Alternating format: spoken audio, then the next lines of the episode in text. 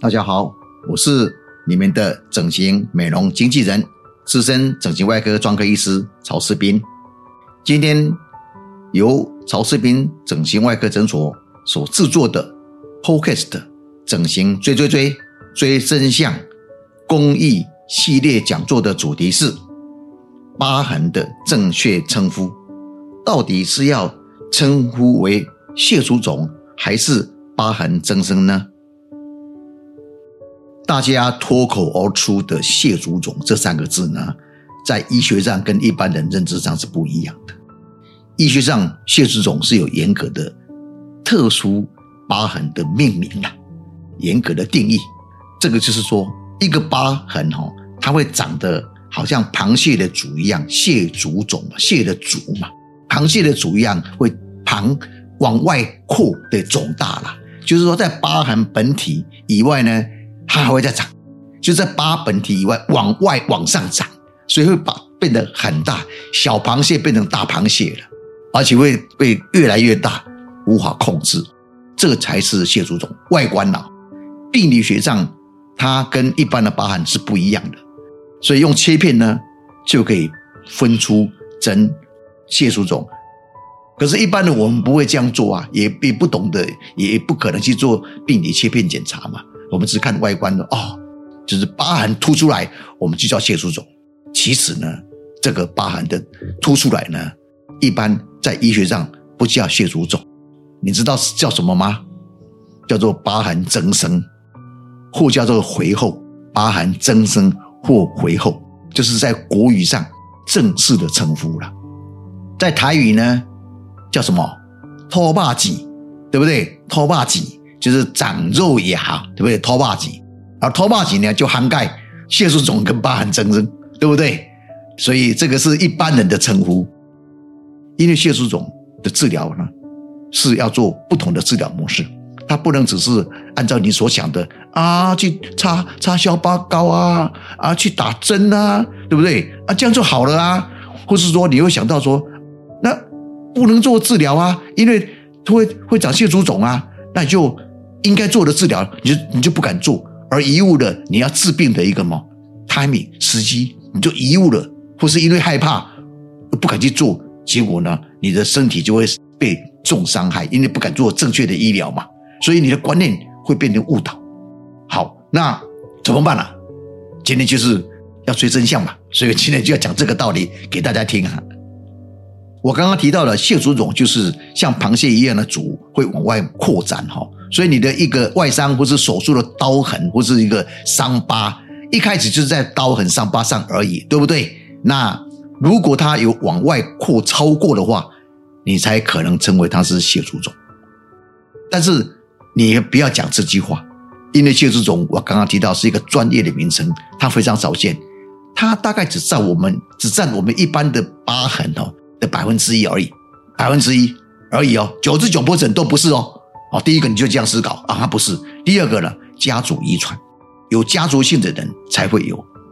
第三个呢，有特定地区才会有。特定地区，身体上有几个地区呢，容易长蟹足肿。第一个就是前胸，胸部的前面。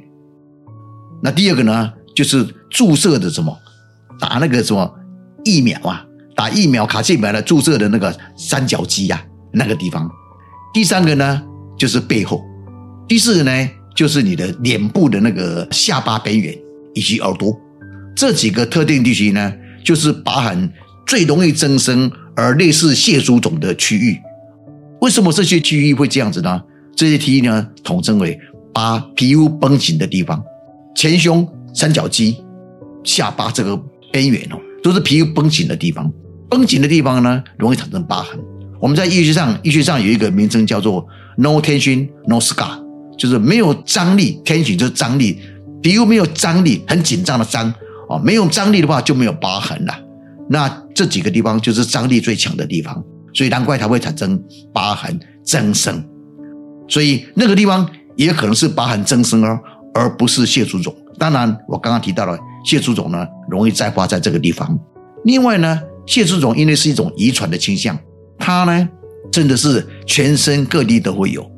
而不是只有你我刚刚提到那几个地方而已，所以呢，当你怀疑自己是不是蟹足肿的时候呢，你自我检查一下。我刚刚讲的那四个地区，四五个地区的前胸、三角肌、下巴边缘、耳朵背后，除了这几个地方以外，啊，还有一个我忘了讲，就是在关节面、关节区域，因为关节扭来扭去的、那拉拉拉去的，也是 tension 张力比较大的地方。除了这些地方以外呢，我们的身体的其他地方，你受伤或手术也都会产生。蟹足肿一样的外观的肿起来的疤痕的时候呢，那才有可能是蟹足肿积食啦。所以你要自我辨识一下，其他地方如果像我刚刚讲长长成很厉害的疤痕，你在想说啊，我可能是蟹足肿，那可能就不能开刀，也不能做做什么，哎，任何的医疗要小心自己。那如果不是，大部分来讲，我刚刚提到的百分之九十九 percent 都是疤痕增生。好，那这是第一个我们要鉴别。哦，保护自己的做法。那第二个就是，那疤痕增生为什么会增生啊？疤痕有时候我们受伤，哎，疤痕就很漂亮啊。那为什么有些就很哦很厉害呢？啊，有些女生也会说啊，我去剖腹产啊，哦，剖腹产我的疤痕很漂亮啊。那有些女士说，我不行了，我剖腹产，我疤痕好厉害哦，我像一条龙一样的哦，不管是横切或纵切，我都很害怕，哦，会露馅，说我去剖腹产。美容手术也是一样的，我们现在隆乳最怕人家知道你有隆过乳啊，那个刀痕在藏在哪里啊？一般都藏在腋下嘛，对不对？那腋下会不会有疤痕呢？有啊，有疤痕呐。尤其是你担心你是蟹足肿的时候，哦，最怕了，那个蟹足肿就要像螃蟹一样肿起来了，那我就会露馅啊，让人家知道我去隆乳了，那就没有什么骄傲啊，我不是天然美女啊。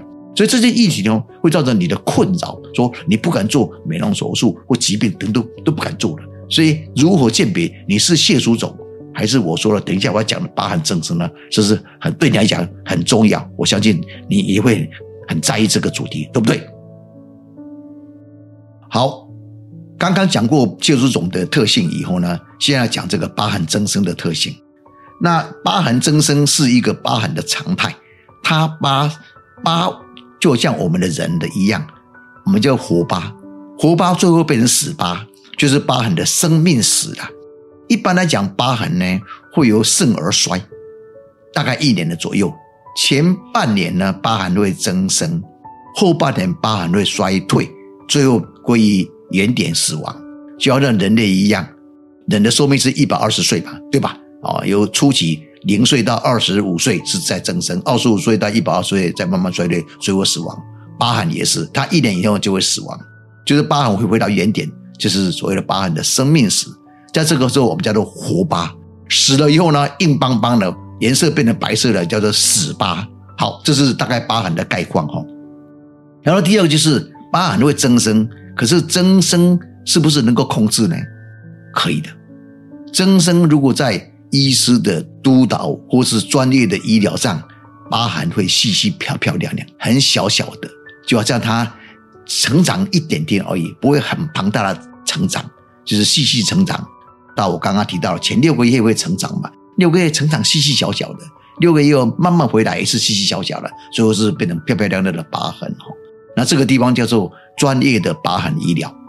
那不专业的疤痕医疗到处都是，因为疤痕的医疗是属于整形外科的专业。那我们一般的受伤或者手术呢，常常没有整形外科医师在旁边啊，因为整形外科医师很少见。整形外科医师只有大医院才有，就是医学中心才有。一般的综合医院呐，或者说小型的这个这个医院，一般没有整形外科医师。那除了开业的，在开业的整形外科诊所了，我讲医院里面呢，中型医院一般不会配整形外科医师，所以一般的外伤或手术呢，都是一般的。医生开啊，就是妇产科开妇产科嘛，就是外科医师开外科的刀嘛，包包括说开骨科啦、开泌尿科啦、开心脏外科啦、开腹部的一般外科等等，那个都会留下疤痕啊，对不对？那受伤也是全身都会有啊，那谁来帮人治疗呢？急诊医师嘛，急诊医师是什么医生啊？是一般的外科医师啊，除非大医院医学中心呢，哦，像台大的荣总啦、高医啊、长庚啊，医学中心才配有整形外科。整形外科才会在急诊第一线帮你做处理，那一般的医院是没有的，所以大部分的医疗的外伤都是由一般的医师、外科的属性的医师来帮你处理。那他们不是专业的话呢，这个处理呢就会产生疤痕。好，这是第一关，就是疤痕的处置呢，要专业的整形外科医师呢来处理呢，疤才会被 under control，就处理的好，而不会造成疤痕增生的一个变成好像血肿肿的一个结局。好，那刚刚提到最好是让整形外科医师来处理的外伤跟刀痕，然后刀疤。那这是我刚刚讲的，整形外科很少稀有材，所以没办法。那没有关系，我们等疤痕出来以后呢？再来找整形外科就好嘛，对不对？就是叫做救急，就是往后的救急。是的，整形外科医师也是他的职责所在，他会帮你处理疤痕。那疤痕怎么处理呢？就是说，疤痕我刚刚提到了，在前六个月呢是我们的治疗期，疤痕要治疗，在六个月呢我们要做治疗，让这个疤痕增生呢在控制下，不会造成刚刚提到的越来越庞大，好像蟹足肿一样。那这个就很多的法则在处理了，包括。哎，一般人知道的说要贴什么疤痕贴纸啊，对不对？还有什么要擦小包膏，对不对？那再来说，有人会说还要按摩啊，对不对？按摩这些都对，这些都对哈。还有什么还要贴这个什么细胶片等等，好，这些都是现在大家慢慢的都有这些知识来获取，只是说什么时候做什么事，什么时候不能做什么事，这个有它的的那个关键要紧性，所以你不需要背那么多。你只知道说啊，你去找整形外科医师，他就会帮你一次一次的做一个每个时间做什么事呢？他会教你，让你不要犯错啊。再来就是第二个，就是他会帮你分辨到底你是蟹足肿啊，还是疤痕增生。我刚刚提到蟹足肿的治疗是很麻烦的，因为疤痕的处理，刚刚提到了疤痕处理呢，就是讲说贴美容呃疤痕贴纸嘛、按摩等等哦，这个对蟹足肿都没有效啊。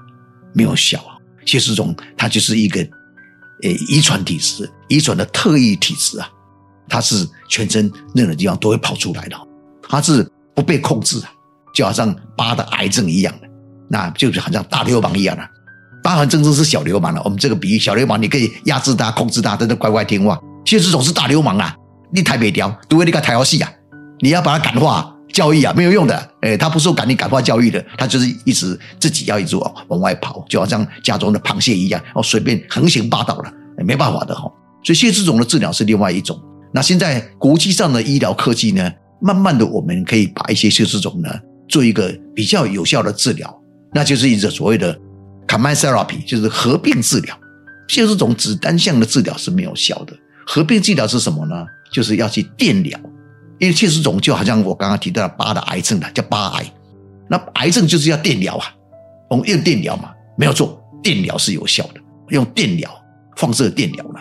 所以一般放射肿瘤科呢，他们也在做切除肿钴六十放射治疗，或者插那个抗癌药物在疤痕上，是这种疤痕的癌症哈。现在它不是真的癌症了，我说疤中的癌症的称呼哈，不是皮肤癌了哈，不要误会哈，就是我只是比喻而已啊，是好像癌症一样不听话的。所以他要做这个放射肿瘤的电疗，那么有时候还要合并什么呢？要打那个什么消疤针，就是一般的类固醇，类固醇要打。那有时候呢，合并手术把它切掉，所以变成手术切掉放射肿瘤治疗，打消疤针，各种不同的疤的切除肿的形态呢，有各个不同的一个处理方式。那这个时候呢，整形外科医师呢会来分辨，而且会进一步呢。引导你去做这样的一个治疗啊，也就是说会跟放射肿瘤科的医师来还合作了哦，来共同来处理这个难处理的血足肿的疤痕。好，那今天我们讲这个疤痕的正确称呼哈，到底是要讲称为血足肿或疤痕增生，就介绍到这里为止。大家知道吧？血足肿就是大流氓哈，就不受控制的哈，要特别处理。那它只占百分之一。那疤痕增生呢？百分之九十九都叫疤痕疤痕增生，它好治疗哈。只要在整形外科医师手上呢，就会把疤呃治疗的服服帖帖的呃好看的样子哈。所以称呼上大部分你如果不懂的话，你就讲疤痕增生，你就不要讲血足肿就是了，因为你会犯错，只有百分之一的机会，你为什么去？挑那个百分之一来讲呢？为什么不讲百分之九十九嘛？通俗名称对不对？或是疤痕的回后了哈，疤痕回后增生，或是干脆讲台湾话，讲台湾话就好。